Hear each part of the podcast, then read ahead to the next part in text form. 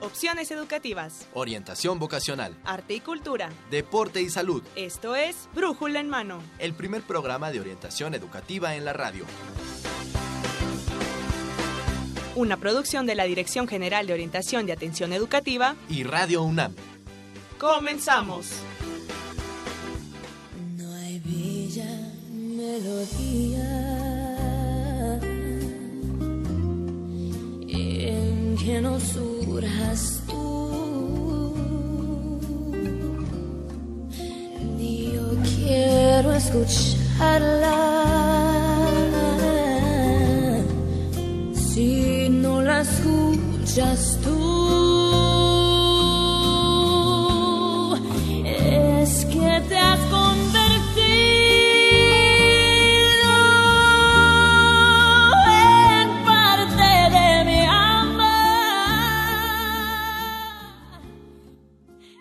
Hola, ¿qué tal amigos? Muy buenos días tengan ustedes.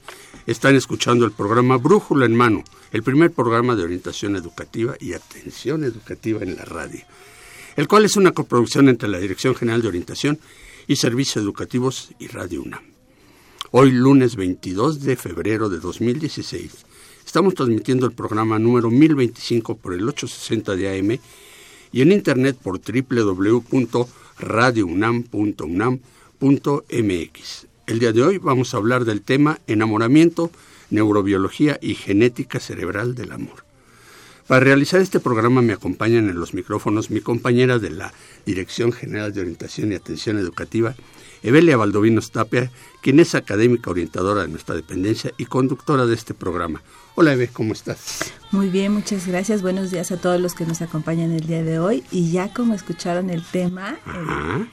Es un eh, programa es dedicado. un programa dedicado a, al amor. Al amor Ah, desde al un amor desde otro punto, de, vista. En eso vamos a quedarnos. Claro, claro, sí tenemos que hacerlo. Sí, en nuestra universidad se estudia todo.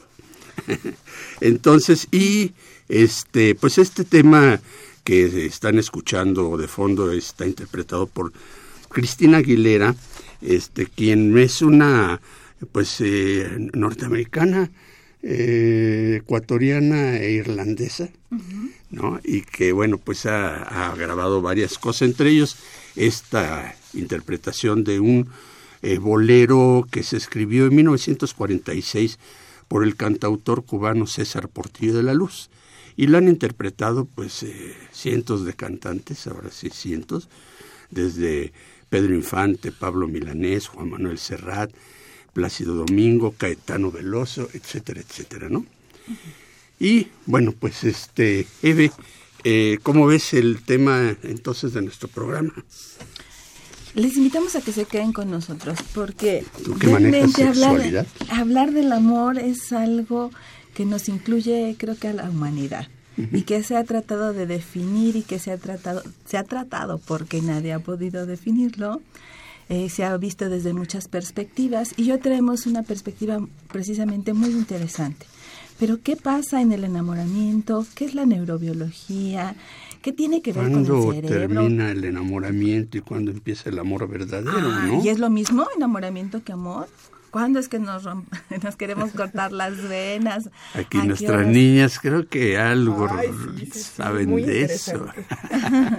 Y bueno, a propósito del día de ayer, que aunque sea para muchos un día muy comercial, para muchos Claro. y para todos, por supuesto. Por supuesto. Eh, pero a propósito de este, de este día y que es un tema que a la mayoría de los seres humanos nos toca de alguna forma y en algún momento de nuestra vida.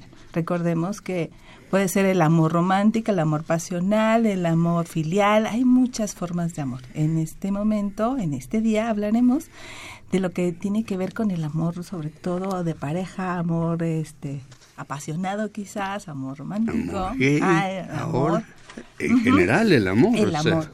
Pero sobre todo vamos a hablar de lo que pasa fisiológicamente en el amor de pareja, ¿no? Muy bien, Eve. Y pues, ¿dónde nos pueden localizar nuestros radioescuchas en las redes sociales? ¿Cuáles son nuestros correos? Estamos en brújula en mano arroba hotmail.com, estamos en Facebook a través de brújula en mano, Twitter arroba brújula en mano y nuestros teléfonos son 55 36 89 89 y 55 36 43 39. Estamos en internet también www.radiounam.unam.mx. Muy bien, Eve. Y pues bueno, como ya es costumbre para iniciar nuestro programa, eh, tenemos a nuestras chicas de servicio social, que ahora nada más eh, vino Dalila Picasso. Hola, Dalí. Hola, Saúl. Ese pelo sigue más verde cada vez. Ay, verdad que sí, el amor me lo tiñe de nuevo. y Eve, Hola, ¿cómo Saúl. estás? Eve, muy bien, muy bien, muy bien. Muy contenta ya de que este día haya un poquito más de calorcito. Muy bien. ¿Y qué nos traen ahora? Bueno, pues el día de hoy venimos llenos de amor, ofreciendo por supuesto lo mejor en Brújula en Mano. Para ti que eres emprendedor o que te interesa titularte, tenemos cursos para los amantes del rock y el cine. Así que, ¿qué les parece si vamos a nuestras recomendaciones? Esto es Orientación en Corto.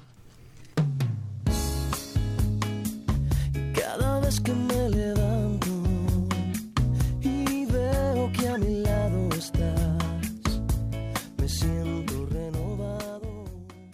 Ya les veníamos anunciando la tan esperada Feria del Libro del Palacio de Minería. Se llevará a cabo este 17 al 29 de febrero de este año y tiene como invitado especial al estado de Chihuahua. Y aprovechando que Minería será el centro de atención estas dos semanas, Minería trae para ti dos de sus cursos presenciales. Integración de equipos de trabajo de alto desempeño y principios para afrontar de forma creativa los conflictos en la organización. Son cursos que tienen una duración mínima de 20 horas y estarán disponibles del 22 al 26 de febrero de 10 a 14 horas. Y por otra parte, el Instituto de Investigaciones Jurídicas nos invita al decimoquinto Diplomado Multidisciplinario sobre Violencia Familiar y Derechos Humanos que se llevará a cabo del 4 de marzo al 4 de noviembre. Muy interesante siempre estar informado respecto a estos temas de violencia, de bullying y pues todo lo que tiene que ver con, con la sociedad, ¿no? En este rubro. Eh, ¿A ustedes les gustaría, por otro lado, aprender latín? Déjenme les comento que yo estuve tomando latín en FES Aragón y la verdad es que es una lengua que me encanta, me fascina. Entonces, el Instituto de Investigaciones Bibliográficas inicia cursos de latín básico 1 y 2 el 26 de febrero. Para más información, por favor, llámenos. Así es, llámenos para mayor información y el Centro de Negocios Universitario de la Facultad de Ingeniería te invita a emprender con su simulacro empresarial que inicia este cuarto de marzo. Solo te piden una inversión de 1.300 para alumnos externos y de 950 pesos para comunidad UNAM. Yo creo que es una gran oportunidad porque hoy en día, pues las empresas, si nos llegan a cerrar las puertas por X o por Y, emprender es una gran opción. Claro. Una redituabilidad de siete años a la vez que tú comienzas tu proyecto, ya empiezas a ganar más que si estuvieras trabajando para cualquier empresa. Por otro lado, la Facultad de Artes y Diseño iniciará cursos con opción a titulación de joyería básica y fotoperiodismo. Oh, estaría increíble, pero no solo tienen esos cursos, también talleres de acuarela, retrato, pintura a la cera y muchos, muchos más. Así que si ustedes están interesados, comuníquense con nosotros. Por otro lado, ¿ustedes sabían que el género del rock en el cine es uno de los menos eh, demandados por la gente, a los que menos se les invierte y los que más disfrutan este, pues de enseñarse a la audiencia? Aprovechando que estamos presentando este tipo de cursos, la Filmoteca tendrá el curso Imágenes Sonoras de Kubrick para los amantes del cine que inicia el 23 de febrero y Rock en el Cine que comienza este viernes. Así es, ya este viernes, además la Filmoteca tiene para todos ustedes el sexto Festival Internacional de Cine FIC UNAM, que se llevará a cabo del 22 de febrero al 1 de marzo. Pueden revisar la cartelera en ficunam.unam.mx. Tenemos información para nuestros amigos de FESA Catlán. Este 22 de febrero inaugura la exposición de Vicente Rojo, Cuaderno de Escrituras, a las 18 horas en la Sala de Arte del Centro Cultural Acatlán. Y ya para cerrar, queremos anunciarles a nuestros compañeros de prepas y CCHs que las jornadas de orientación El Estudiante Orienta al Estudiante comienzan hoy. Claro que sí, por favor estén al pendiente porque compañeros de diversas carreras nos visitarán en sus planteles para platicar con ellos y que conozcan todo sobre las carreras en las que están interesados. En lo personal, eh, mi curso de inducción en la FES Aragón, pues sí llegaron diferentes personas y eso te hace que te enamores y tengas una perspectiva diferente de tu carrera. Así es, y si quieren más información de esta actividad, entonces ingresen a www.dgoae.unam.mx.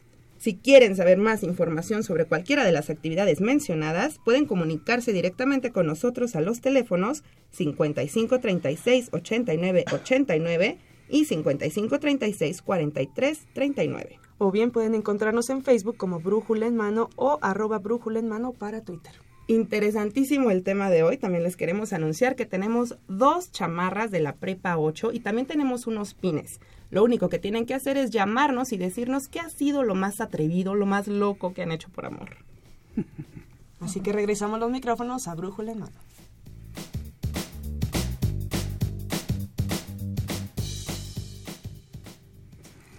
Muy bien, chicas, pues este muchas actividades, ¿no? Ya la universidad ya está en plena efervescencia. ¿Qué, qué es lo que van a hacer? ¿Qué se van a inscribir o qué, Evelyn? A mí me Evelyn gustaría, Benzor. me gustaría mucho tomar el curso de fotoperiodismo. A ver qué pasa. Todavía tengo unos días para pensarlo. Esta de Kubrick está muy interesante, ¿no? Toda Ay, esta sí, ya sé, me estoy muriendo por salirme y ir. Rock en el cine se me antoja muchísimo. Qué padre, qué Y padre. remarcar también que la próxima semana eh, estamos en las jornadas juveniles Ujú. Como par- participando la Feria la- Internacional del, del Libro, Libro. del Palacio de Minería y bueno, vamos a hablar, vamos a hacer un programa de eso. especial, pero por lo pronto vayan preparándose para asistir. Y ahora comienzan eh, las jornadas estas del estudiante orienta al Orienta al estudiante, que son en las prepas. Y CCH. Y CC ahorita creo que va en los SH. Esta Así es, semana, esta semana es en los los SH y son chicos de las mismas carreras que platican con eh, los chicos de bachillerato para que se interesen en sus carreras, decir, bueno, ¿cómo te va? ¿Qué, Que tengan información de primera mano de Sí. gente que ya está estudiando esas carreras. ¿Qué tan difícil les ha sido la carrera? ¿Qué materias son las más importantes? Qué ¿Cuánto tan cara? ¿no? ¿Qué Porque tan luego- cara? ¿Dónde hacen prácticas? ¿Cuál es, cuál es su desenvolvimiento profesional? ¿Qué pueden esperar de la carrera? En general, estas personas que están viviendo en este momento la carrera les pueden dar un panorama general de lo que les interesa.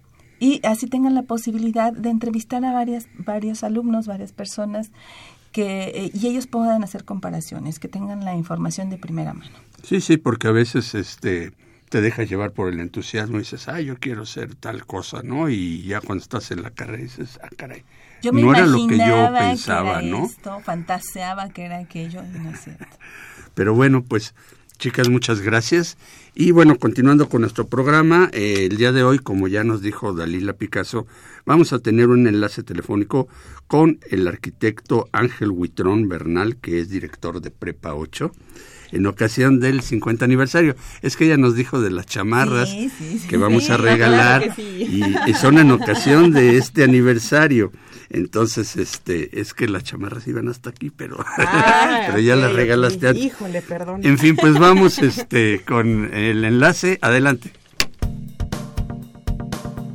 Hola, ¿qué tal? Muy buen día. Esta es una mención especial en la cual daremos a conocer algunos eventos con motivo del aniversario número 50 de la Escuela Nacional Preparatoria número 8, Miguel E. Schultz. Para ello tenemos en la línea al arquitecto Ángel Huitrón, director de la Prepa 8. Muy buenos días, arquitecto. Buenos días, Evelyn, muchas gracias. ¿Podría contarnos un poco acerca de la historia de la Prepa 8, en qué año se funda y el presidente de la República que la inaugura? Claro, la preparatoria número 8 tiene tres fechas relevantes que celebrar. En 1964 empieza la construcción de la preparatoria. Después, en el 65, la inaugura Adolfo López Mateos. Y en el 66 inician las clases del plantel número 8 con algunos profesores que incluso vinieron de otros planteles hermanos. Y bueno, de estos profesores todavía contamos con eh, algunos profesores fundadores que iniciaron clases en, en el plantel número 8 de Plateros. La Escuela Nacional Preparatoria número 8 lleva el nombre de Miguel. Schultz. Platíquenos, arquitecto, ¿quién fue Miguel. Schultz?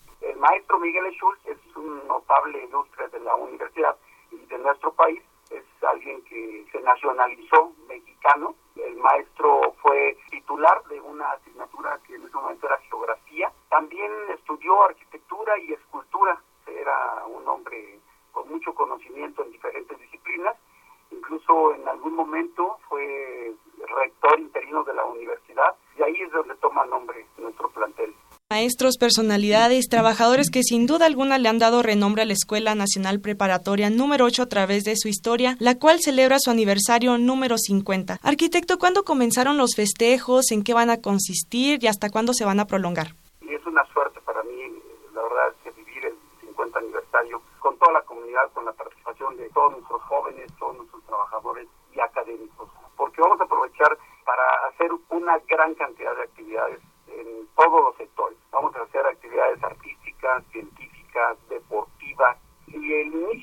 Actividades fue el día 4 de febrero, en donde nuestra fiesta va a durar un año. Iniciamos con una gira que se llama la gira Conciencia y se trata de divulgar la, la ciencia en los jóvenes. Eh, vamos, a, vamos a tener una carrera en, en el mes de abril. Tenemos este, una cena baile que vamos a realizarla más o menos por agosto.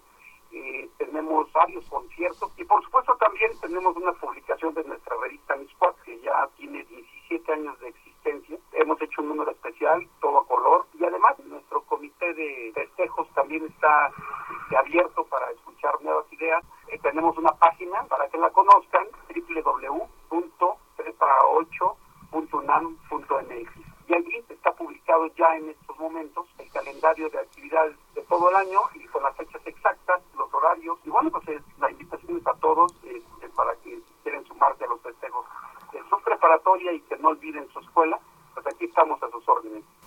Último, arquitecto, un mensaje que quisiera darles a los alumnos, exalumnos y futuros alumnos que tengan la gran oportunidad de transitar por este centro escolar previo a su ingreso a la universidad. La oportunidad que tenemos ahora es decirles a toda la comunidad de la preparatoria número 8 que tenemos que seguir trabajando por formar una sola comunidad, una comunidad con objetivos comunes. Somos un trinomio indisoluble. Los trabajadores, los alumnos y los académicos debemos trabajar juntos por conseguir nuestras propias metas. Les comparto que el año pasado conseguimos una meta, una meta que nos deja mucho orgullo a nosotros como comunidad. Conseguimos que la CONADI y el, y IAPA nos otorgaran un reconocimiento como el primer plantel 100% libre de humo de tabaco en toda la universidad. Y eso habla de conciencia, habla de amor, a, de identidad a tu institución, de cariño por tu escuela, de respeto por la salud de tu prójimo y el- la tuya mismo. De verdad nos llena de orgullo y nos motiva a todos como comunidad a seguir trabajando. Ese es el mensaje, ¿no? Continuar trabajando por una sola comunidad en alcanzar nuevas metas y un amor a la universidad. Muy bien, arquitecto Ángel Buitrón, director de la Escuela Nacional Preparatoria número 8, Miguel E. Schultz. Gracias por compartir con nosotros un poco sobre la historia de la Prepa 8, así también como la gran diversidad de eventos que se llevarán a cabo con motivo del aniversario número 50. Muchas gracias, arquitecto, felicidades y muy buen día. Muchas gracias. Saludos a todos. Muchas gracias.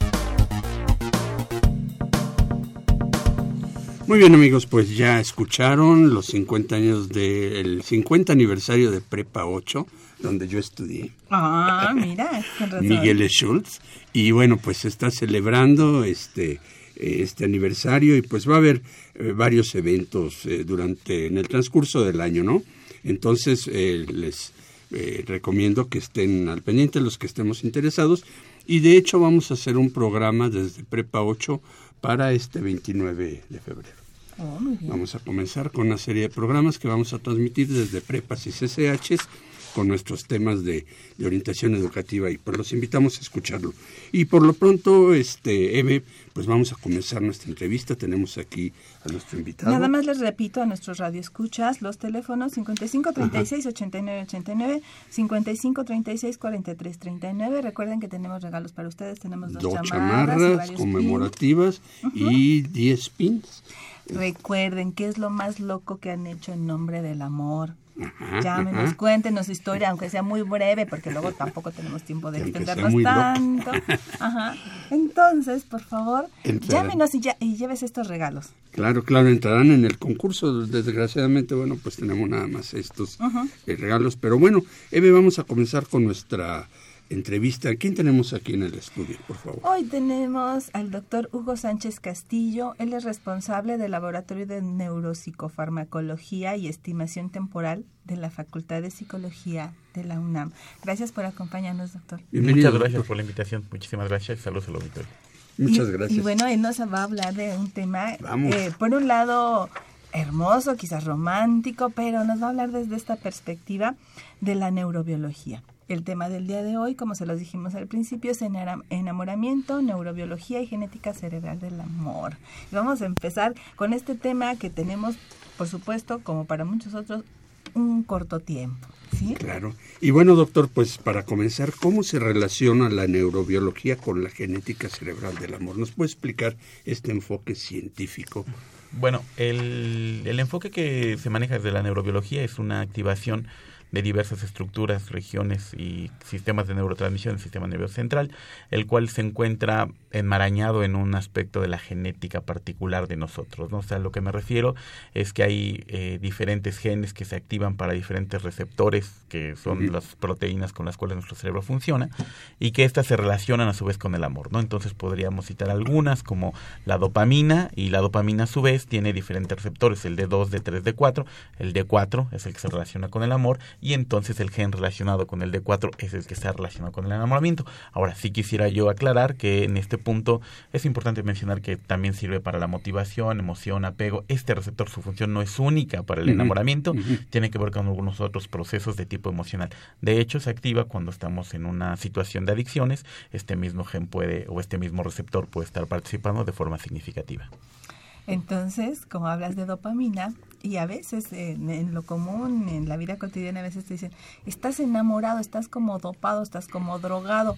Tiene que ver Totalmente, de forma como social, de forma natural, hemos tomado esta parte como, como lo que se ha reinvolucrado con el amor. Sin embargo, no es la única, ¿no? Hay que recordar que el, el cóctel, que es un cóctel bastante simpático, tú tienes la dopamina porque te, te gusta estar con la persona. Cuando estás con alguien, cuando es el enamoramiento, cuando es tu crush, es, la dopamina hace que sientas la necesidad, sientas muy padre estar con él, sientes esta sensación de, wow, con él todo lo puedo. Eh, por otro lado, tienes un, un, un cóctel que tiene que ver con la oxitocina, que tiene que ver con la sensación similar al del orgasmo, tienes que ver con la prolactina, que empieza a generar cuestiones como de apego, y un cóctel interesante a la baja, que tiene que ver, por ejemplo, con la eh, serotonina. La serotonina a la baja lo que hace es disminuye funciones de la parte del frente de nuestro cerebro y hace que, por ejemplo, disminuye la toma de decisiones, disminuye el pensamiento razonado, y entonces empieza a aparecer una especie de trastorno obsesivo compulsivo de la persona enamorada. Ok. Mira qué importante esto que menciona el doctor, porque para nuestros jóvenes, bueno, nosotros un poquito con, un poquito más de años aprendemos que efectivamente hay sensaciones que son muy placenteras, muy ricas en el enamoramiento, en este Pero- embrujamiento, pero también aprendemos que no hay que tomar decisiones este, tan impulsivas, porque precisamente a veces los jóvenes toman decisiones en este periodo de enamoramiento donde eh, tu juicio está nublado. Totalmente. De hecho, si ustedes recuerdan, las- una gran cantidad de literatura romántica, pues simplemente es una obra a la desfrontalización de nuestros cerebros. Si ustedes piensan en Jul- Romeo y Julieta, pues de repente son situaciones impulsivas, no piensan lo que va a pasar a futuro, simplemente se mata uno, se mata al otro, se ve muerto, no está muerto, simplemente se están matando por todo. Esto lo que significa que no somos capaces de pensar. Los padres que nos han de estar escuchando, de repente han de pensar, ¿por qué mi hijo o mi hija anda con esa persona que no ¿Qué parece te ha dado esa mujer? Claro, que te ha dado esa mujer, como lo decía la canción. Sin embargo, la persona enamorada no lo ve de esa forma. Así Una es. persona enamorada no ve los defectos del otro. Simplemente el cerebro no es capaz de ver estas, de No. defectos, que podríamos llamarlo, en el estado de enamoramiento. El estado de enamoramiento es un estado de engarzamiento total, donde la persona simplemente tiene una necesidad imperiosa, al igual que un adicto, para estar con esta otra persona. ¿no? Este es el punto más importante. Mira, y esto que mencionas de los papás que, que han de estar diciendo, ¿por qué los hijos? Porque a veces se nos olvida a los papás y a las mamás que también fuimos adolescentes y que pasamos por ahí. Y que cuando vemos tan ay, enamorados a ay, sí, no, hijos, Pero ¿qué le que- dio este? ¿Dónde lo vio? Pues acuérdese un poquito cómo le pasó para poder entender, para poder empatizar con ellos y solamente recordarles, no tomes decisiones apresuradas, impulsivas, que luego les entra por oído les sale lo- pues ¿verdad? sí, ¿verdad? Pero Pues Pero- aquí se juntan dos cosas interesantes. La primera es la intensidad del enamoramiento y la otra es la edad del individuo, ¿no? Los individuos que, que están entre los 15 y los 20 años, el cerebro está madurando, está intentando que las estructuras que le hacen tomar decisiones más razonadas Ujú. funcione. Entonces, si le echamos un punto en el cual de por sí el cerebro se encuentra predispuesto a no tomar decisiones a un cerebro que Claro. todavía no puede tomarlas, se vuelve un cóctel increíblemente complicado y que hace que los adolescentes tengan Las comportamientos increíblemente complicados, como por ejemplo cuando usted, el papá le dice, no quiero que lo veas, él le dice a los adolescentes, ¿y por qué no lo voy a ver? Y ahora lo voy a ver porque yo quiero verlo, y entonces se vuelve una cuestión bastante complicada. No tiene una cosa que se llama prospección. La prospección nos permite vernos en el futuro. Si a ustedes les pregunto cómo se ven en el futuro, ustedes Claro. podrían viajar 10, 15, 20 años hacia adelante. Pero si a un adolescente de 15 y 6 años le pregunto cómo te ves en el futuro, se ven en 16, 17, 20 años. Sea, inclusive si le preguntan a los adolescentes, siempre tiene un amigo que le llaman el anciano. Y el anciano tiene 18 años y ellos Sí, tienen claro. 15, ¿no? Sí, sí, el abuelo, el Esta abuelo. prospección no funciona. Bueno, no es que no funcione. El cerebro no es, no, todavía no es capaz de poder generarla más a largo plazo. Ajá. Se genera muy a corto plazo y esto pone todavía un, un granito más a esta intensidad del enamoramiento y estas decisiones altamente impulsivas que se toman, particularmente por un grupo etario que está cruzando por la Y adolescencia. por eso es más fácil que se case uno joven, ¿no? Dicen que es un acto irreflexivo de juventud a veces. Muchas los veces. Pues matrimonios, últimamente ¿no? casar como firmar, quién sabe. Pero cuando menos este, Vivir juntos. vivir juntos, Claro. hacer- De hecho, ya lo. Nietzsche lo decía, Nietzsche decía que siempre hay algo de eh, cordura en la locura, pero en el amor siempre hay locura, ¿no? Menciono. Ajá. Doctor, este, ¿por qué los hombres y las mujeres no se enamoran igual? ¿Es, es cierto esto? De, las mujeres siempre sienten que aman más intensamente que nosotros los hombres. ¿Es verdad? Es, es una pregunta súper linda porque tiene que ver con, con cuestiones evolutivo-adaptativas, ¿no? El, y hay dos teorías, una teoría sobre el, el padre proveedor y sobre la madre protectora. Hay que recordar que en términos reproductivos a las mujeres les cuesta mucho trabajo generar un huevo para poder reproducirse, le cuesta 28 días y tiene una cantidad limitada, mientras que si vemos una cucharadita de esperma, tiene cerca de 100 millones de espermatozoides. Entonces, básicamente nos cuesta, una, un, un individuo de nuestra especie le cuesta mucho trabajo generar un huevo, al otro le cuesta nada generarlo, no los Y, anda tirando igual por en todos el lados. amor, o sea, Entonces, en ese sentido, lo que explica es que las mujeres eh, esta teoría evolutiva dice que buscan relaciones más estables, buscan relaciones desde otra perspectiva, porque le cuesta mucho trabajo y entonces arriesgarse a tener algo que no le permita obtener la crianza adecuada o que no le dé perspectivas de crianza, le resulta complicado. Mientras que en el caso del varón, mientras más eh, hembras reproduzca, es más fácil pasar sus genes a otro. Entonces, en una, a una persona le cuesta mucho trabajo reproducirse porque sus genes simplemente no pasan si no tiene el adecuado. El otro simplemente puede estar echando genes por todos lados y puede reproducirse. Estas dos teorías tratan de explicar un poco lo, diferente que vemos. Hizo un estudio en el cual se le ponían situaciones a, a los enamorados de fidelidad e infidelidad. Y por ejemplo se les preguntaba eh, a las mujeres, ¿qué harías si tu novio está hablando con su exnovia? ¿Qué harías si tu novio está en un hotel con su exnovia? Y las mismas preguntas para los varones. Y lo que se dio fue muy interesante. Las hembras responden de manera más intensa ante la infidelidad emocional, por ejemplo. Se Así enamoran más porque tienen que haber un compromiso, tiene que haber un engarzamiento con la persona en términos cognitivos. Mientras que el, el, el, El varón, lo ve muchísimo más fácil, es, es físico. Entonces, la hembra no le causa bronca que el, que el varón tenga tanta bronca, si disculpe, no quiero ofender, que, que el varón tenga relaciones sexuales. Lo que le causa mucho trabajo a la hembra es que se enamore de la otra. Y al revés, en el caso del varón, si la, si la novia está platicando con otro y tiene una conexión emocional, dice, "Ah, pues qué problema". padre. Pero si tiene relaciones, entonces sí hay problema. Esto, engarzado con esta teoría evolutiva, nos permite ver que, que ha ido adaptándose a estas nuevas formas, pero que ha prevalecido hasta nuestros días, ¿no? y no hay un trasfondo en esta búsqueda de estabilidad, no hay un trasfondo más bien social que natural, o sea, que la mujer de alguna manera eh, dice, bueno, yo finalmente me quedo con los hijos, ¿no?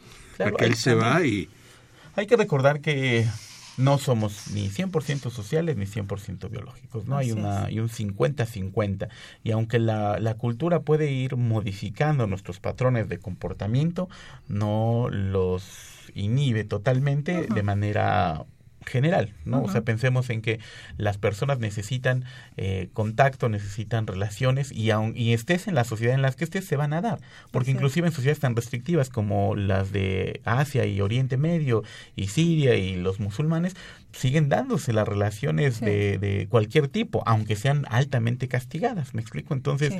básicamente aunque la cultura nos permea, nos, nos lleva por diferentes estereotipos, nos, nos da como ciertas características de vestimenta y de ropa. En el fondo, la cuestión evolutivo-adaptativa de elección de pareja eh, para tener a alguien con quien compartir, no importa si sea reproductivo o no, aquí sí quisiera hacer el énfasis, simplemente la elección va con alguien que quieres compartir o con alguien que quieres pasar el tiempo, eh, se vuelve, es la misma en casi cualquier cultura. Mira qué interesante, y qué interesante enfoque. Y bueno, quiero leer eh, Una- los comentarios que nos han enviado. Eugénesis Espejel nos llamó de la Cuauhtémoc ¿Qué y dice? dice que lo más loco que ha hecho en nombre del amor es fugarse de su casa con el enamorado. ¿Sí? No le pedimos la edad, pero a lo mejor seguramente era una edad, era muy joven, ¿sí? Cuando hizo esto. Nos llamó Beatriz Soria también eh, a mandar un arreglo de rosas rojas a la oficina. Beatriz Soria. Ah, entonces ella la mandó, lo mandó. Ana María del Moral nos llama de la Cuauhtémoc y bueno, está interesada en el manual. Juan Camacho nos llama de Catepec y llevarle serenata el 15 de septiembre a una mujer casada y el marido lo mandó matar. Ah, evidentemente no lo alcanzó. Sí, él no nos habló, ¿verdad? Sí, no nos habló de eso. José Enrique Camacho Mendoza nos llama de la Miguel Hidalgo y dice que lo más loco que ha hecho es haberse casado, pero con mucho orgullo. Todo cambia, pero es una etapa muy bonita. Muy bien amigos, pues vamos rápidamente a una cápsula. Recuerden que estamos obsequiando eh, dos chamarras de conmemorativas de Prepa 8 y 10 pines para los interesados en esto. Nos hablan, nos dicen qué es lo más loco que han hecho en nombre del amor y cuáles son nuestros teléfonos CB para que se comuniquen con nosotros. 55 36 89 89 55 36 43 39 estamos en brújula en mano arroba hotmail.com estamos en Facebook arro- eh, brújula en mano y en Twitter arroba brújula en mano Vamos a una cápsula. Una noche, los ojos oscuros de él recorren lentamente un cuerpo femenino. De abajo hacia arriba, ella lo ve. Casi no parpadean. Sus miradas se encuentran. Sus pupilas son brillantes, enormes. Es el instante en que dos miradas se cruzan sin buscarlo, las de un hombre y una mujer que coinciden en el tiempo y el espacio. Inicia una secuencia de eventos que bien pueden llevarlos a enamorarse. En serio, se los juro. Él estaba ahí y me miró. Oh, y en ese momento supe que es el amor de mi vida. Lo sé porque me lo dice el corazón. No. No es tu corazón. Cuando el cerebro recibe la mirada directa de alguien que le atrae, activa la liberación de dopamina, una sustancia que produce una dosis de placer. Es por esto que la sensación de estar enamorado es cuestión de química cerebral, en un 99.9%. Una química cerebral en la que actúan las endorfinas, los endocannabinoides, la vasopresina, la oxitocina, las hormonas sexuales, el óxido nítrico, serotonina y factores de crecimiento neuronal. Pero sin dopamina no hay amor. Sin dopamina no se anexa la otra secuencia de neuroquímicos. Es tan hermosa, es increíble, es la mujer perfecta. Jamás había conocido a alguien como ella. Daría mi vida entera por ella porque sin ella no puedo vivir. Sencillamente es... es... es un ángel. Ajá, estás enamorado. Cuando alguien está enamorado, la dopamina se libera lentamente en grandes concentraciones. Entre más dopamina liberamos, más se activa nuestro sistema límbico. Nos volvemos más ilógicos y menos reflexivos, porque entre más se activa nuestro sistema límbico, más se inhibe nuestra corteza prefrontal. Así es, la encargada del razonamiento. Ya no te quiero. Has cambiado. Ya no eres como antes. Antes me querías y ahora te desconozco. No sé qué pasa contigo. ¿Ya no me quieres? Oh, sí, el triste final. La dopamina tiene una historia triste. Su concentración en el cerebro disminuye conforme avanza el enamoramiento. Si te han dicho, es que ya no eres como antes, posiblemente sea cierto, porque la dopamina no es la misma en cantidad. Es en esta etapa cuando buscamos una nueva pareja o el compromiso de amar en forma madura a la persona. Aceptamos sus defectos y analizando objetivamente la relación se decide continuar como un amor maduro. Nuestro cerebro se sensibiliza en el enamoramiento y se desensibiliza a las mismas emociones en la etapa final del enamoramiento, es decir, a los tres años. La capacidad de sensibilización y desensibilización de nuestro cerebro hace que estemos biológicamente adaptados para enamorarnos siete veces en la vida. ¿Puedes creerlo? Quédate con nosotros. Descubre más del enamoramiento, la neurobiología y la genética cerebral del amor. Aquí, en Brújula en Mano.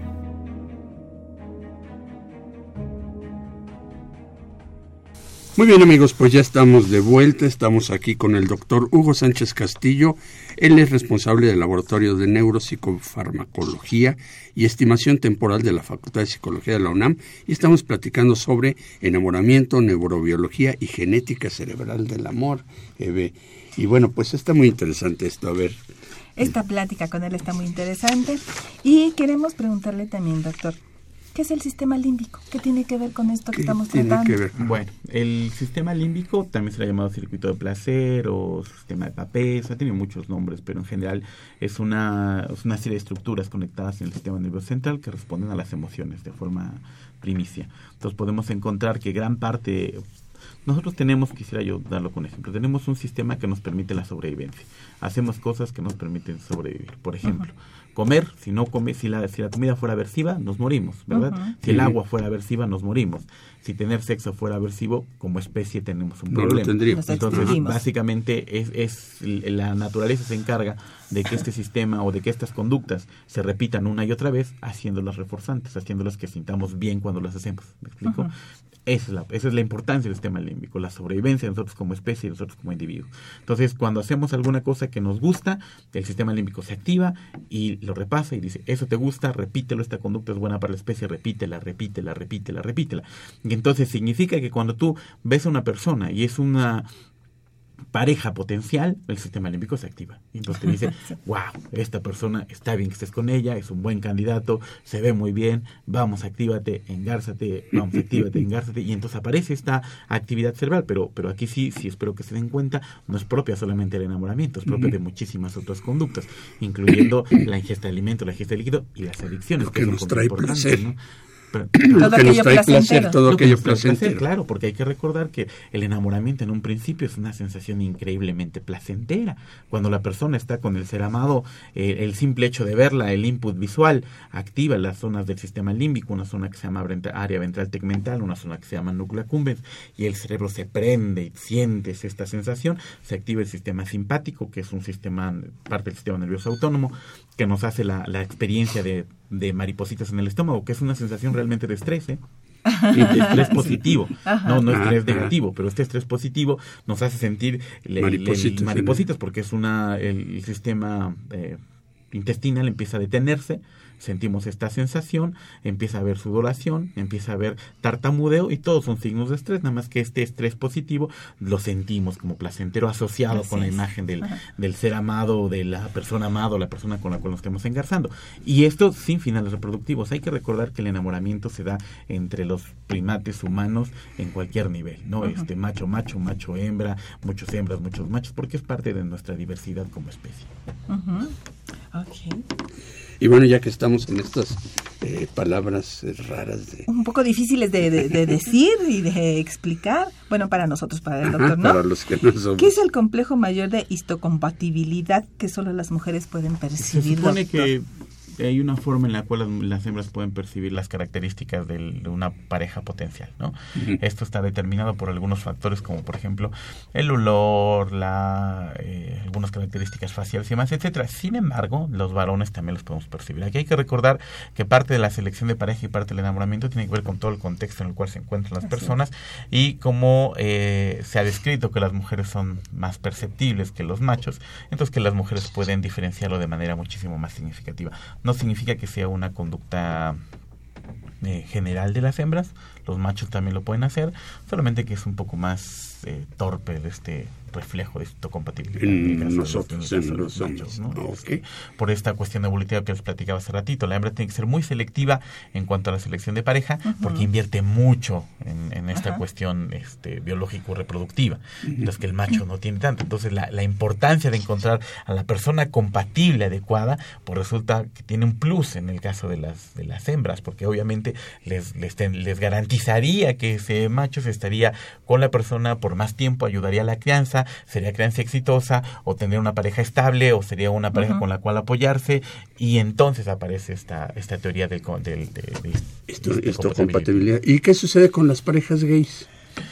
Sucede exactamente lo mismo. Aquí viene una cuestión súper interesante. Biológicamente hablando, no, nuestro cerebro no está determinado hacia macho, macho, macho, hembra, ¿no? Este, básicamente eso ha sido algo que nos han venido en los últimos tiempos. Eh, todas las especies presentan conductas de tipo homosexual o lésbico, no importa las que sean. Inclusive se pensaba que los cisnes, donde se tomaron los famosísimos corazones cuando los cuellos de los cisnes se juntaban, hay machos que se quedan por toda la vida, ¿no? Pingüinos, gatos, perros, este, carneros, todos los, sí, todos tienen esta y las reglas que rigen a la selección de parejas son las mismas, es que se active el sistema límbico, que sientan compatibilidad, que se sientan a gusto con la persona y el enamoramiento se da de manera natural, se da simplemente porque es una parte biológica para la cual estamos preparados en términos de actividad del sistema nervioso central. Doctor, y bueno, eh, ¿cuánto dura este proceso de enamoramiento y a partir de ahí qué sucede? ¿Cuánto es más o menos el tiempo que duró enamorado y después? Hay varios parámetros, ¿no? Muchas personas dicen que van entre uno y tres años, ¿no? Que es más o menos el estándar que se ve en los artículos. Eh, tiene que ver mucho con, con este rush inicial en cuanto al cóctel neuroquímico del que les hablaba hace ratito y el tiempo que permanezca este, este rush, ¿no? El- el- lo que se ha marcado de forma general son tres años, es como este enamoramiento muy intenso, es en el cual se dan los, los casamientos de manera, de manera general. De hecho, inclusive, nuevamente aboco un poco a la cultura y a la parte social. Dicen, si llevas más de cuatro años con tu novio, pues pues allá no te casaste o cosas así y se espera, se espera que sea durante los primeros años y no es por una cuestión impuesta sino porque este enamoramiento o este rush se da durante los primeros años y luego va decayendo. decayendo y va permitiendo que emerja las cosas que se construyeron donde este enamoramiento inicial que es como pues las cosas con las cuales tenían como ciertas relaciones que fueran compatibles, cómo es la persona y demás, etcétera. Entonces va dando paso al- a, lo que se conoce como amor maduro y entonces la pareja se vuelve estable. Yo hace un rato le preguntaba al doctor, fue fuera del aire, que si es posible enamorarse de la misma persona dos veces o varias veces a, a lo largo de la vida. Nos Sí, quisiera claro. comentar esto. Sí, sí es posible, ¿no? Sí es posible. Más bien, a veces, el, cuando tú te enamoras de una persona, te enamoras de esta cuestión de compatibilidad, de las cosas que los unieron, de cómo se cómo, cómo eran en esos tiempos y demás, etcétera. Y yo entiendo que a veces la, los ritmos de la vida van haciendo que las personas vayan cambiando y se vayan perdiendo. Y entonces, lo que, lo que la gente se da cuenta es que la persona a la cual se enamoraron, si lo ven en retrospectiva, no es necesariamente la misma con la cual tienen ahorita. Y entonces eh, ahí se dan los rompimientos, se dan las, las diferencias irreconciliables, pero básicamente cuando la persona decide regresar o cuando vuelven a encontrar esta compatibilidad o cuando vuelven, por ejemplo, a, a los caminos que los llevaron a encontrarse, se vuelven a enamorar, ¿no? Es porque en esencia sigue siendo la misma persona. Las cosas de las cuales te enamoraste siguen siendo lo mismo. Lo que activaba el sistema límbico sigue siendo lo mismo. Si lo quieren ver muy biológicamente, si esa persona se ha desenamorado de ti, es porque ya no le activas el sistema límbico como se lo activabas. Entonces, ¿cómo le activé el sistema límbico en esa época? ¿Cómo lo hice? Si lo recuerdo, se volverá a enamorar y volverá a recordar lo que sentía cuando estaba conmigo las primeras veces, ¿no? Y esa es, esa es la verdad. Y por eso es que más que desenamorarte, pierdes el rumbo, a mí me gusta decirlo metafóricamente, en, en tu cóctel bioquímico. Y cuando lo vuelves a encontrar, pues la vuelves a encontrar, a la, la parte enamorada. Yo voy a decir algo a ver si, a ver si estoy en lo cierto. Biológicamente pudiera ser el mismo proceso, pero socialmente, como tú mencionaste, doctor, mm, básicamente somos las mismas personas, pero vamos creciendo a lo largo de la historia, vamos cambiando. Entonces, así específicamente hablando, los mismos, los mismos no somos. Nunca vamos a los No mismos. somos Nunca los mismos. Entonces, alguna vez me preguntaban a mí si era posible enamorarse de la misma manera. Yo creo que de la misma persona sí. De la De misma la manera, misma no. manera, De no, misma porque manera, no no. somos los mismos. Totalmente, totalmente. De Ah, hecho, mira. nuestro, inclusive por una cuestión de desarrollo del sistema nervioso central, no es lo mismo un cerebro inmaduro de un adolescente, como se los di hace ratito, que tiene un problema de prospección, que no está totalmente maduro, a una persona que se enamora a los 30 años, una persona que se enamora a los 50 años, porque inclusive las perspectivas de vida cambian, nuestras, Claro. nuestra prospección objetivos. es distinto. Con, con el novio adolescente, yo digo, ah, pues sí, es mi novio, novia, lo voy a tener a los, en dos meses, tres meses. Mi novio de los 20, 30, digo, es que este lo quiero para toda la vida. Y mi novia de los 60, 70 años, digo, pues este me queda para los pocos que me quedan. Entonces, eh, pero aunque parece simpático, existe el amor, pero, el cerebro va cambiando Claro. la forma en la cual percibe la relación, porque además la, la bioquímica cambia en todas las edades, cambia en todas las etapas. Por lo tanto, los procesos de enamoramiento van cambiando junto con esto. Cuando no cambian es cuando encontramos aberraciones en cuanto a la conducta sexual y el enamoramiento. ¿no? Y por ejemplo, bueno, cuando yo estaba joven y se casaba uno, era, bueno, había mucho así la cuestión de eh, las relaciones sexuales o demás que no se daban tan fácilmente. Actualmente hay más libertad en eso, los chicos pues tienen relaciones sexuales desde más jóvenes. ¿Cómo se están relacionando los jóvenes actualmente? ¿Cómo es el enamoramiento actual, doctor? Pues creo que es un, me voy a permitir utilizar la palabra, es un entrenamiento biológicamente más libre, ¿no? O sea, el, el que sea un entrenamiento restrictivo de sobremanera, lo que permite es que no se exploren todas las posibilidades de compatibilidad. Entonces, cuando una persona tenía un tipo de enamoramiento, las reglas y las costumbres hacían que se enamoraran de una cierta forma, pero cuando ya llegaban en la intimidad al 100%, había este desencanto, un, híjoles, pues es que no eras tan así cuando éramos novios, ¿no? Es que no, no eras tan como veía, es que ya te, te- nos faltó esta parte. Es que inclusive sexualmente hablando no somos compatibles, pues. Entonces, esta libertad que se tiene ahora es una libertad que permite explorar un poco más la, el enamoramiento. Si somos, no somos. Si, si nos compatibilizamos, no nos compatibilizamos. Es, es simple y llanamente una cuestión exploratoria. Ahora, esto no significa que hay que hacerlo con irresponsabilidad, como lo que se mencionaba Ujú. en algún momento que me preguntaban. O sea, si es posible, si es mejor, la sociedad actualmente permite que haya una mayor exploración, pero también hay una mayor responsabilidad. Porque Así hay que recordar que parte del enamoramiento tiene que ver incluso con la mera relación sexual. Por ejemplo, el semen de los varones este, puede estimular receptores de serotonina, de oxitocina, de prolactina, dopamina, y entonces significa que da sensaciones de, de- de bienestar, de placer, de seguridad. Entonces significa que si, si no hay compatibilidad y no se exploran esto, pues cuando tengan una relación ya de caso, pues, pues quién sabe, ¿verdad? Entonces, no, no digo, no, no aplaudo. Ni, ni critico No, pero- que tengan o no tengan. Simplemente hay más Diferente variables que meter en la ecuación del enamoramiento. Muy bien, doctor, pues vamos a, a un corte. Este quiero disculparme con José Guadalupe Medina, que quité, les quité una semana, hoy es 15 de febrero, no 22. Y bueno, platícanos qué nos dice aquí este de, de qué es lo más loco que han hecho por el David amor. Gómez nos llama del Álvaro Obregón y él nos dice que, mm, que el amor de pareja no es el amor verdadero. El amor verdadero es el que se tiene que, que tiene que ver con dar al prójimo, por ejemplo, ofrecer hogar a los que menos tienen. Esa es su visión del amor y su concepto, como lo vive. Ajá. Hermilo Reza, que nos habla de la Cuauhtémoc, que él nos menciona eh, que lo más loco que ha hecho es apoyar a una candidata a diputada federal. ¿Ok? Sí. Él, eh, él fue entrenador del equipo de fútbol americano de Escorpiones Rojos de la Prepa 8 1966. ¿ok? Mm, ¿Quién es? Eh, Rob Cruz, que se comunica a través de Facebook, nos dice que lo más loco que ha hecho por amor es enamorarme intensamente de la persona no tan indicada y que no puede contarlo. Oye, Guau, y pues este con la José. Guadalupe Medina también nos dice algo que José Guadalupe Medina nos dice que cuando estu- eh, estudiaba en la prepa 3, un día no fui a ver a mi novia en su escuela de sorpresa y por fortuna, perdón cómo estoy leyendo, es que no entiendo muy bien la letra, y por fortuna aún no indicaba la cla- no iniciaba la clase. Nuestra charla duró cinco minutos porque el profesor de matemáticas entró y me pidió que saliera. que saliera.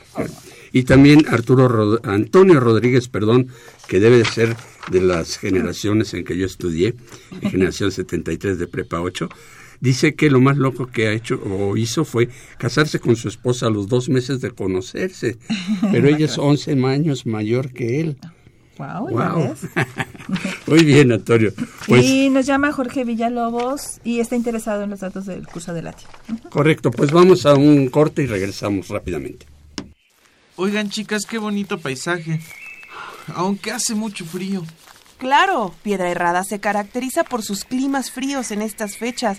Tápense la boca al inhalar y sigan caminando. Ay, espérenme tantito, me voy a sentar por aquí en esta piedrita antes de seguir. No, Emanuel, espérate, espérate. Esa piedrita tiene brotes de hierba mala y puede irritar tu piel y causar sarpullido con solo rozarla, ¿eh? Ay, chicas, qué conocedoras me salieron. ¿Cómo es que saben tanto del clima, el medio ambiente y hasta de las especies de la flora y la fauna que hay aquí? ¿No sabías? Estamos en nuestro último semestre de la carrera de Ciencias Ambientales. De hecho, por eso es que elegimos venir a este recorrido, para estudiar un poco más sobre el comportamiento de la mariposa monarca. ¿Sabías que las mariposas monarcas son las únicas especies de mariposas que realizan la migración anual del este de Canadá a México? Precisamente hoy a las 12 del mediodía estaremos viendo uno de los puntos en donde descansan. Mira, allá a la orilla de la montaña. Órale, no sabía todo eso que me dicen. Pero a ver, díganme un poco más de su carrera. Además del manejo integral del paisaje y del ecosistema, ¿qué más hace un licenciado en ciencias ambientales? Ya lo dijiste tú. Ese conocimiento en ciencias naturales nos permite resolver problemas ambientales relacionados con el manejo de ecosistemas y del paisaje. La investigación, la gestión y la docencia son las tres principales áreas en las que podemos ejercer. Uy, pues a ver qué día me invitan a su escuela para conocerla. Pues si gustas en vacaciones, porque esta carrera la puedes estudiar únicamente en la Escuela Nacional de Estudios Superiores Unidad Morelia. Pero ya, ¿eh? Porque recuerda que estamos en el octavo semestre y ya casi nos graduamos. Pero ya, apúrense, ya casi son las 12 y nosotros aquí platicando. Ay, córrele, Manuel. Ay, ya que me iba a Vamos pues, porque si no nos vamos a perder a las mariposas esas. Ciencias ambientales es una de las 115 carreras que hoy en día ofrece la UNAM. Esto fue la UNAM, sus carreras y su campo laboral. Y nosotros somos Evelyn Benzor Emanuel Granados. y Dalila Picasso. Sigue escuchando. Brújula en mano. Ay, ya merito llegamos. Bien amigos, pues ya estamos de regreso y seguimos platicando con el doctor Hugo Sánchez Castillo, responsable del laboratorio de neuropsicofarmacología y estimación temporal de la Facultad de Psicología y vamos con las últimas preguntas, ve, de nuestro programa. Adelante. Eh, doctor, ¿es más común que los hombres sean infieles que las mujeres?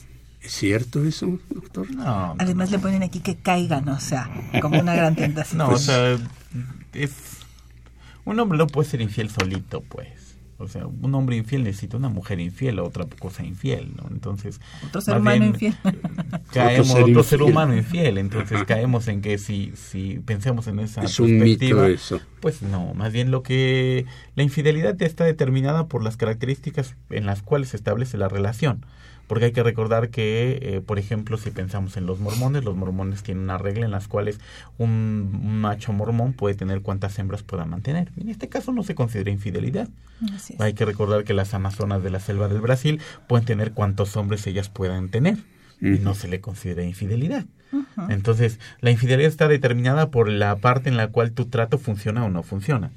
Un constructo social, Claro, esa, entonces. esa sí es una construcción de regla social. Si tú con tu pareja estableciste que la regla era exclusividad, si te engañas, si es infidelidad, obviamente. O sea, un contrato. Claro, es, en, ese, en el caso de los humanos, es que a los primates humanos nos gusta mucho complicarnos la vida. A las otras especies no, pero, pero a nosotros sí. Entonces sí, pero si tu contrato es, por ejemplo, las parejas swingers, pueden tener sexo con otros y quien sea, y no lo consideran infidelidad. Así Entonces, es. por Por eso es que los digo, poliamorosos la- que ya los hemos claro, tenido aquí, totalmente, ¿no? ¿no? Entonces, más bien depende mucho del, del contexto en el cual estamos hablando. Este, esto sí yo lo consideraría una cuestión más de construcción de cómo hemos nosotros he- hecho un, un entramado al- a, lo largo de la historia con la relación social, pero pero en realidad no no tiene que ver más con machos y con hembras, tiene Con que ver con género, no condiciones y tiene que no, claro que no, ver no. con ningún género, ¿no? Mira, yo creo que es interesante haberlo remarcado porque eh, se ha dado por mucho tiempo en la sociedad como, pero si es que los hombres somos más infieles por naturaleza, ¿no? Como si hubiera efectivamente esta predisposición y entonces, pues pobrecitos de ustedes y no se pueden negar a tal. Entonces vemos que es pues como más bien educación, es sociedad, es constructo que se ha hecho alrededor de Sí, esto, claro, ¿no? ¿no? Y eso es establecimiento de reglas, ¿no? Si no, si no hay una regla clara, pues entonces, pues no. Y si quieres acatar la regla, la acatas y si no, pues entonces ahí viene el rompimiento. pero pero de eso a manejarlo como que todos los hombres son infieles y todos son iguales. Mm, Así es. Entonces, si todos los hombres son iguales, pues también todas las mujeres son iguales porque se, majaron, se casaron con los hombres que son iguales, ¿no? Entonces, estas- estas es. paradojas que nos, que nos llevan a este pensamiento. Sí, no, no, no, hay mujeres que es que cada relación que tengo sucede lo mismo, es que estás buscando el mismo tipo de hombres, Está ¿no? O buscando sea, desde la misma hay- enfoque. pues, mismo claro. enfoque. Y hay que recordar que la, las, por ejemplo, el caso de los varones, ¿no? El, cuando se da el input visual y, a- y aparece una cuestión que desactiva la corteza frontal, activa una parte que se llama la ínsula y activa el hipocampo, este y, e inactiva una cosa que se llama la amígdala, que es una cosa que da miedo, aparece la, la conducta de infidelidad, pero en las hembras se maneja exactamente igual. ¿eh? O sea, cuando una De hecho, los un- estudios ah, últimamente han, han estudiado cómo ha crecido también la infidelidad en las mujeres, ¿no? O más bien se ha dejado ver más, ¿no? A lo mejor no, no, no es tanto que haya crecido, pero como sociedad nos hemos tenido más apertura, pero ahora ya es más natural, pues. Y entonces, por eso es que les digo que está, eh, esta, este grupo etario actual está, no sé cómo se le dice, pero, pero gozan de más libertad en estos términos biológicos y esta exploración se da muchísimo mejor. ¿no? Doctor, rápidamente, ah, perdón. eh, Tengo eh, una pregunta de Javier Guerra. ¿Qué es lo que hace que unas parejas perduren y otras no? ¿Qué pudiera ser como Em, factor importante? Sí, los factores importantes tienen primero desde el enamoramiento y que tanto la pareja era realmente la adecuada, ¿no? Compatible. Eh, compatible contigo, que tanto realmente los, los, los defectos y las virtudes los fueron construyendo a lo largo del tiempo. Ahora también hay factores sociales que, que importan mucho, o sea, por ejemplo, que te cases con la persona adecuada porque la sociedad te lo indica, aunque tú no quieras casarte con esa persona, aunque te parezca altamente desagradable, pero como la sociedad te lo indica, te tienes que casar con ella, es un problema y entonces por eso es que ha aumentado la tasa de divorcios, ¿no? Que unas mm, que parejas duren, pues básicamente tiene que ver uno con la compatibilidad, tiene que ver con los acuerdos a los que se llevan como pareja. Una relación de pareja no es ceder, es llegar a acuerdos. Y esto va haciendo que se va ganando terreno ¿eh? y se va ganando respeto y, y sin perder individualidad. Eh, la pareja perdura, ¿no? Doctor, pues muchísimas gracias, es muy interesante esto. ¿Dónde lo podemos encontrar? Eh, ¿Qué bibliografía se puede consultar para personas que estén interesadas más en este tema? Híjoles, bueno, pues es un montón, Muchísimo. ¿verdad? Un montón, pero yo lo que ¿Y le recomendaría que tenga hay un libro que se llama Porque es divertido el sexo, este, que, que podrían consultar. Hay una un, un autor inglés que se llama Semir Seki que hace cosas de neurobiología del amor bastante interesantes. Eh, pues obviamente están los libros sobre fisiología de la conducta este, de, de Eric Kandel, bueno, que se llama eh, Principios de Neurociencias. Y ahí podemos encontrar toda esta parte relacionada con sistema límbico y demás, etcétera.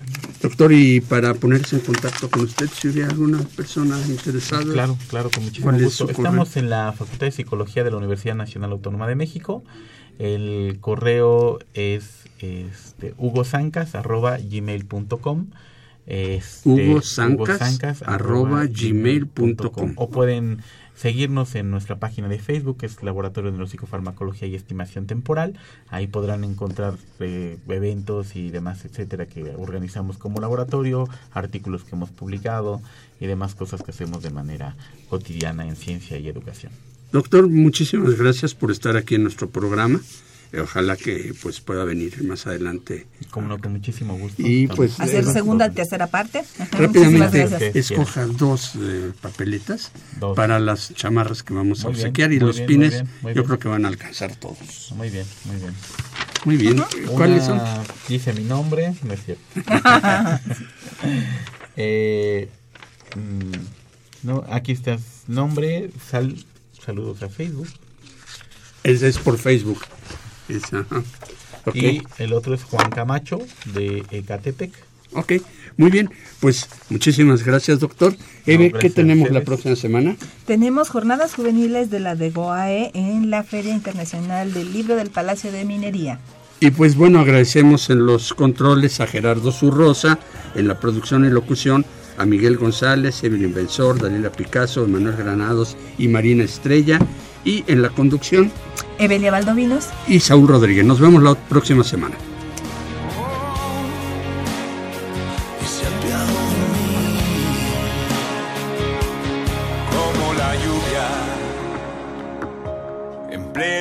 desierto en pleno desierto mojaste de fe mi corazón ahogaste mis miedos como una dulce voz